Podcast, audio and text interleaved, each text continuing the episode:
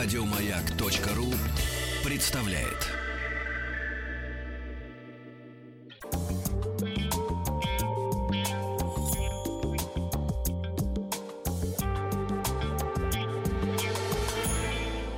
Сладкая жизнь.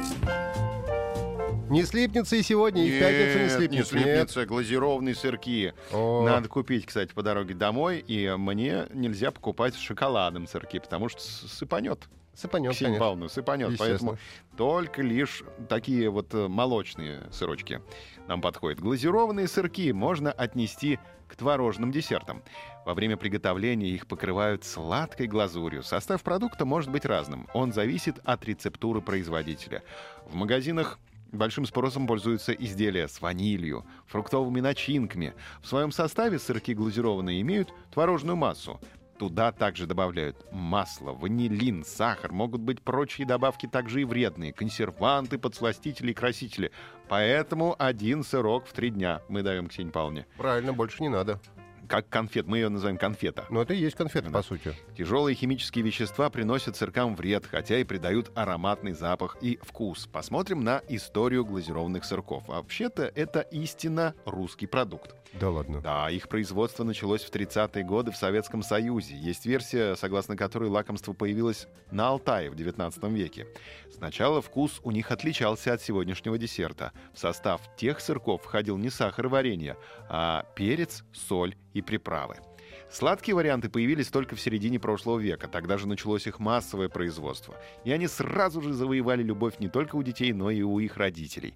В 70-х, 80-х годах наступает пик производства сладкого десерта.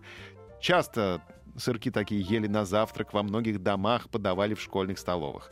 А после развала СССР молочная промышленность переживала трудные времена. Глазированные сырки очень сложно было найти на прилавках магазинов. Выручали производители Прибалтики, которые выпускали десерт в лучших традициях производства. В конце 90-х вкусный десерт постепенно начал появляться на прилавках. Сразу выпускали только три вида сырков. Они содержали какао, ванилин и кокос. Но в начале 21 века российский рынок глазированных сырков начал активно развиваться. Появились новые вкусы десерта. Их стали выпускать на вафельной основе, бисквите и печенье. Для покрытия стали использовать не только темный шоколад, но и белый. Почти у каждого завода, производящего молочные изделия, был свой вид сырков. Высокая конкуренция толкнула многих производителей на снижение стоимости продукции. К сожалению, снижая цену продукции, снизили ее качество Ну, а как иначе?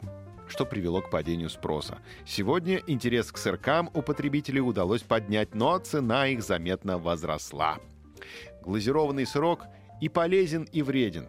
Полезен, потому что его делают из натурального творога, помните, да, производство И молока. творога, да, но килограмм творогу. Э, В натуральном твороге содержится много фосфора, кальция, железа, важных для лучшего э, функционирования печени и почек. Но в составе сладости Шоколадка? нет, какой шоколадка. Большое количество сахара и углеводов. Да, при употреблении в большом количестве они могут оказать вред здоровью. Разрушаются зубы в результате возникновения кариеса, провоцируется развитие диабета. В общем, на зубах это самое отражается. Отражается. Но все хорошо в, чу- в меру, потому чувство меры нужно знать. Потому что, конечно, если ты съешь один сырок, то ничего с тобой плохого не будет. И вы правильно делаете, что Ксения Павловна не даете, в общем, раз в три дня. И шоколада, чтобы А, не сыпануло. да, а если 10 сырков сразу съесть, то, конечно, уже из ушей полезет. Творожная масса еще есть такая, да. Стоит помнить, что этот десерт имеет высокий показатель холестерина. То есть это бляшки. Бляшки. Но вообще последнее время говорят, что все эти исследования про холестерин, они неправильные, что вообще холестерин это неплохо в действительности. Мгм. Да. Поэтому не рекомендуется к употреблению людям, страдающим сердечно-сосудистыми заболеваниями, диабетом и лишним весом. Ну, естественно, если у вас диабет, то ничего с сахаром-то особенно есть и не нужно. Ну, И естественно. Не сладенькое, конечно же. Без сахара и без соли. И без соли. Да и даже если у вас нет диабета от сахара, только вред один сплошной. Чем меньше сахара в вашей жизни будет, тем лучше. В общем, вынимаем из э, глазированных сырков глазурь, во-первых. Да. Да. Вынимаем сахар, Вынимаем сахар. но оставляем шоколадку, если она темная. Нет, тоже э, вынимаем. Оставляем э, творог. Творог оставляем. Килограмм творогу Остав- себе в тарелку положите, и все, и очень вкусно будет. Ну, может, со сметанкой. Со сметанкой это жирновато.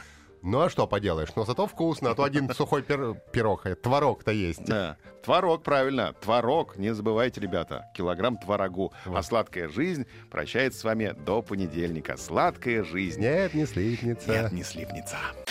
Еще больше подкастов на радиомаяк.ру.